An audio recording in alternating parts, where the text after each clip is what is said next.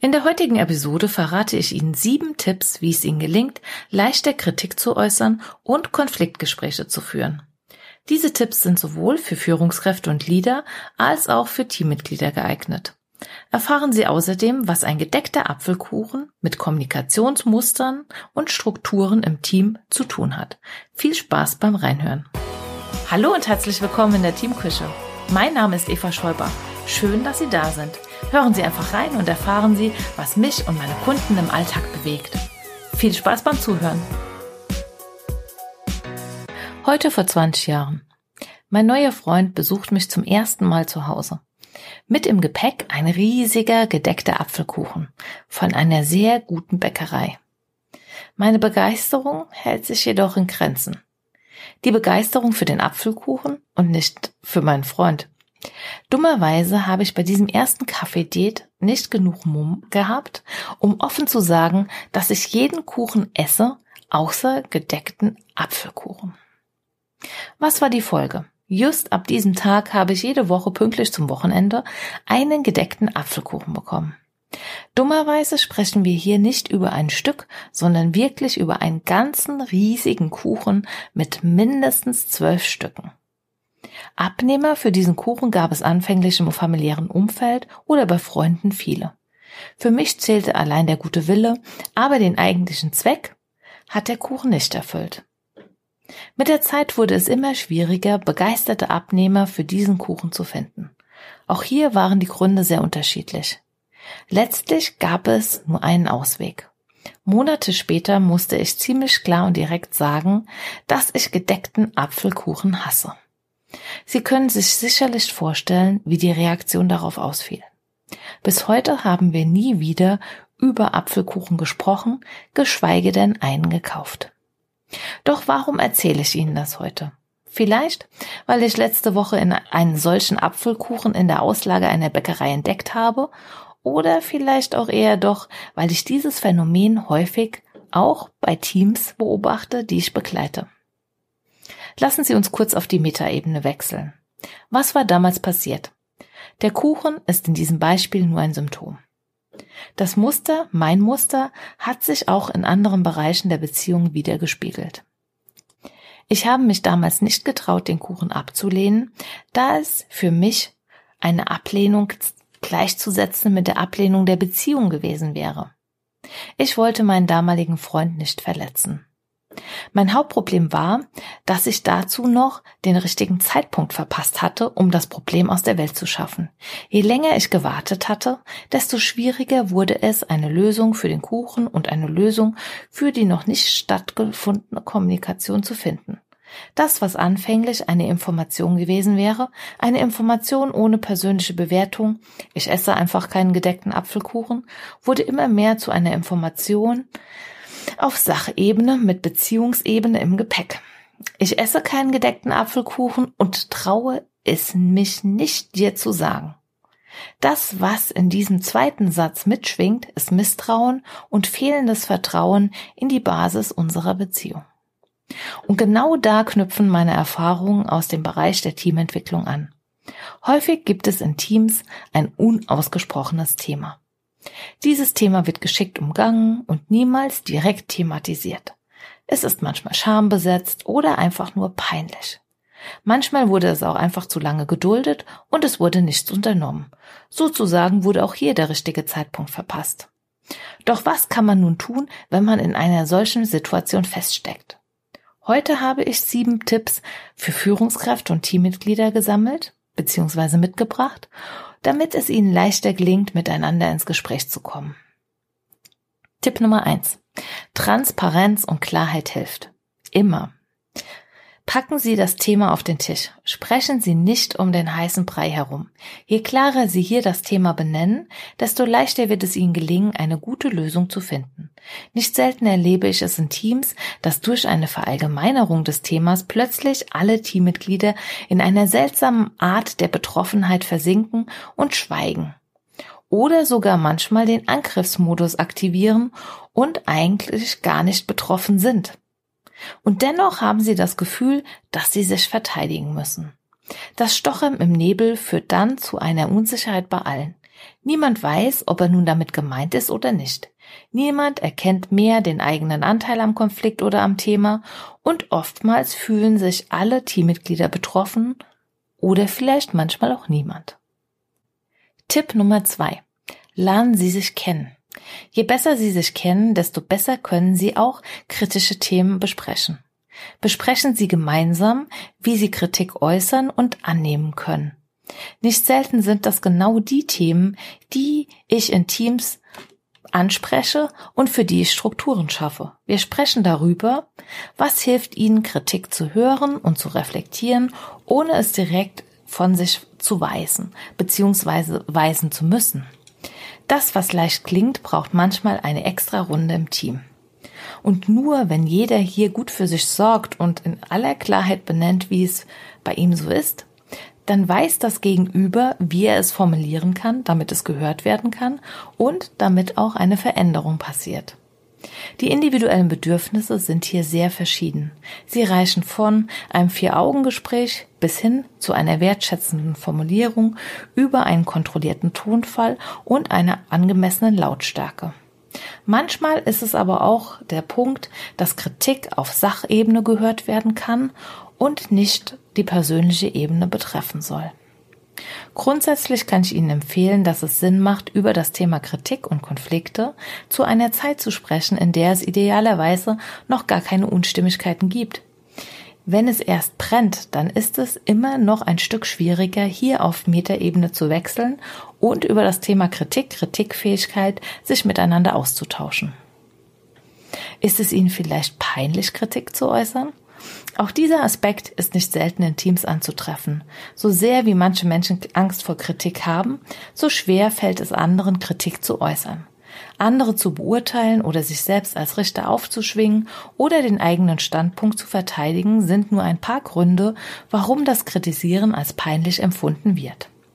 Hier gilt es, die individuellen Ursachen zu suchen und sich noch einmal bewusst zu machen, dass es sich um einen Arbeitskontext handelt und hier Kritik auch zur Qualitätssicherung sinnvoll sein kann. Sie merken, ich versuche eine Normalisierung des Kritikgedanken Ihnen nahezubringen und auch die Notwendigkeit, den positiven Nutzen von Kritik zu betonen. Letztlich ist es nämlich oft eine Haltungsfrage. Wie bewerte ich das Thema Kritik? Sehe ich es als Möglichkeit zu wachsen oder fühle ich mich dadurch gekränkt und persönlich beleidigt? Hinzu kommen dann auch ganz persönliche Erfahrungen, welche ich dann selbst vielleicht mit Kritik in der Vergangenheit schon gemacht habe, vielleicht im privaten Umfeld oder auf einem anderen Arbeitsplatz. Kritik und Konfliktfähigkeit kann man auf jeden Fall lernen. Aber je schlechter die Vorerfahrungen sind, desto mehr Vertrauensaufbau braucht es. Je sicherer ich mir sein kann, dass meine Kollegen mir wohlgesonnen sind und wir eine vertrauensvolle Arbeitsbeziehung haben, wo jeder jeden im Blick hat und auch das gemeinsam geteilte Ziel im Fokus steht, desto leichter wird es sein, Kritik oder Konflikte offen anzusprechen. Der Grad der Offenheit ist hier von Team zu Team sehr unterschiedlich. Von hochgradig kritisch und knallhart ehrlich im Austausch geht das Teamspektrum bis hin zu einer sehr ausgeprägten Harmoniebetonung im Team. Und natürlich auch viele Abstufungen dazwischen. Dabei ist es mir wichtig, noch einmal aktiv zu benennen, dass alle Facetten ihre Berechtigung haben. Es gibt nicht das eine Team. Wichtig ist, dass Sie als Team hier Ihren ganz eigenen Weg finden. Tipp Nummer drei: So schnell wie möglich, aber nicht überstürzt. Sprechen Sie so schnell wie möglich über Themen, die Sie belasten. Warten Sie nicht erst darauf, dass sich ein offizieller Anlass hierzu bietet oder die Situation optimal ist. Je mehr Zeit vergeht, desto mehr Aggressionen können sich anstauen. Manchmal gibt es auch das Phänomen, dass kritische Punkte nie ausgeräumt werden und dann summiert als Problem thematisiert werden. Ursache und Wirkung lassen sich dann nicht mehr nachvollziehen. Kleinigkeiten führen zu einer Explosion und das ganze Team sitzt wie auf einem Pulverfass. Tipp Nummer vier: Prävention. Schaffen Sie Zeiträume für den Austausch für sich als Team. Um sich hier regelmäßig Luft zu machen, empfehle ich Teams beispielsweise immer einen festen Punkt auf ihrer Agenda der regelmäßigen Teamsitzung aufzunehmen. Der Punkt heißt dann beispielsweise Teamklima. In diesem Punkt wird geschaut, wie es den einzelnen Teammitgliedern geht, welche Punkte zu klären sind, wo es rund läuft oder wo es noch Klärungsbedarf gibt.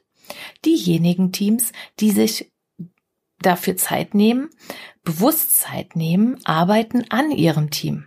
Manchmal ist die Versuchung auch groß, diesen Punkt einfach von der Agenda wieder runterzuschmeißen, da viel operative Themen zu besprechen sind und oftmals die Zeit nicht ausreicht. Doch das, was sich Teams da selbst wegkürzen, fällt ihnen später häufig wieder auf die Füße. Entweder wird die Zeit für Prävention investiert oder später für die Konfliktlösung. Dort, wo Menschen zusammenarbeiten, braucht es einfach regelmäßig eine Art TÜV für die Zusammenarbeit. Tipp Nummer 5. Formulieren Sie Wünsche und nutzen Sie die Ich-Form. Achten Sie bitte im Konfliktgespräch darauf, dass Sie keine Vorwürfe, keine persönlichen Angriffe oder keine Unterstellungen formulieren. Sprechen Sie nur über sich.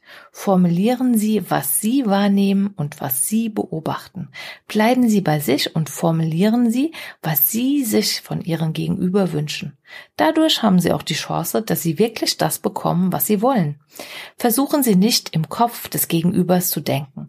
Meistens steckt ein harmloser Grund hinter dem Verhalten Ihres Gegenübers. Doch das Verstehen gelingt immer erst dann, wenn das Warum auch für Sie erkennbar wird. Vielleicht kennen Sie den Satz, gut gemeint ist noch nicht gut gemacht. Je klarer Sie hier sind, desto besser wird der Austausch. Tipp Nummer 6. Ihr Beitrag zur Konfliktlösung. Vermeiden Sie es, dem Gegenüber zu signalisieren, dass nur er für die Lösung verantwortlich ist. Das große Problem ist nämlich immer, dass wir andere Menschen nicht verändern können. Veränderung muss immer von uns selbst ausgehen. Das heißt, wir können nur durch unser Verhalten eine Verhaltensänderung beim Gegenüber bewirken. Wenn unser Kollegen oder unsere Kollegin die gesamte Verantwortung für die Lösung des Konfliktes auf den eigenen Schultern spürt, kann das oft auch zu Trotzreaktionen oder kompletter Verweigerung führen. Letztlich gibt oder gab es ja auch einen Grund, warum sich jemand so verhält, wie er es tut. Lösungsversuche von gestern sind häufig die Probleme von heute. So können beispielsweise auch ein heute identifiziertes konflikthaftes Verhalten zu einem früheren Zeitpunkt absolut passend gewesen sein. Bisher habe ich in meiner Arbeit mit Teams noch niemand erlebt, der gerne einen Konflikt mit seinem Verhalten provoziert oder verursacht. Tipp Nummer 7. Nehmen Sie das Gemeinsame in den Blick. Suchen Sie nicht bewusst nach Unterschieden. Schauen Sie auf das, was Sie verbindet. Haben Sie als Team eine gemeinsam geteilte Vision oder verfolgen Sie ein gemeinsames Ziel? Falls Sie bei dieser Frage merken, dass Sie hier nicht mit Ja antworten können, dann ist dies ein wichtiger Hinweis. Ist das ein Punkt, an dem Sie gerne noch weiterarbeiten möchten? Ist es Ihnen als Team wichtig, dass Sie so etwas Gemeinsames haben? Nach meiner Erfahrung ist es für Teammitglieder immer wichtig, bei aller Teamidentität auch noch ihre persönliche Identität behalten zu dürfen. Und genauso wichtig ist es aber auch, dass Teammitglieder etwas Verbindendes haben. Wenn es das nicht gibt, gibt es nur eine Ansammlung von Einzelkämpfern. Nur durch einen gemeinsamen Fokus ist es möglich, sich auch in Krisenzeiten auf diesen einen gemeinsamen Nenner zu konzentrieren. Das verbindet. Doch nun wieder zurück zum Apfelkuchen. Hätte ich damals diese sieben Punkte beachtet, hätten wir sicherlich auch einen gemeinsamen Nenner gefunden. Es wäre nicht bei diesem unausgesprochenen Konflikt rund um Apfelkuchen geblieben und wir hätten nicht jedes Mal einen riesigen Bogen um Apfelkuchen machen müssen. Es gibt nämlich einen Apfelkuchen, den ich wirklich liebe. Den spanischen Apfelkuchen meiner Oma. Ein echter Geheimtipp. Das Rezept habe ich für Apfelkuchenliebhaber in die Shownotes gepackt. In diesem Sinne wünsche ich Ihnen, dass es Ihnen gelingt, offen im Team zu kommunizieren, auch über Kritik und unangenehme Dinge zu sprechen. Es bringt Sie auf jeden Fall weiter und lässt Sie als Team gemeinsam wachsen. Oft ist es auch nur eine Übungssache und braucht etwas Mut und Vertrauen. Mut, sich mit anderen über Werte, Haltungen und Bedürfnisse auszutauschen, sich selbst zu zeigen, sichtbar zu machen und auch das Vertrauen in das Interesse des Gegenübers. In diesem Sinne wünsche ich Ihnen eine gute Zeit mit vielen Gesprächen. Jedes Gespräch ist ein Schritt in die richtige Richtung. Machen Sie es gut und bis bald bis zu unserem nächsten Kaffee-Date in der Teamküche. Ihre Eva Schäuber.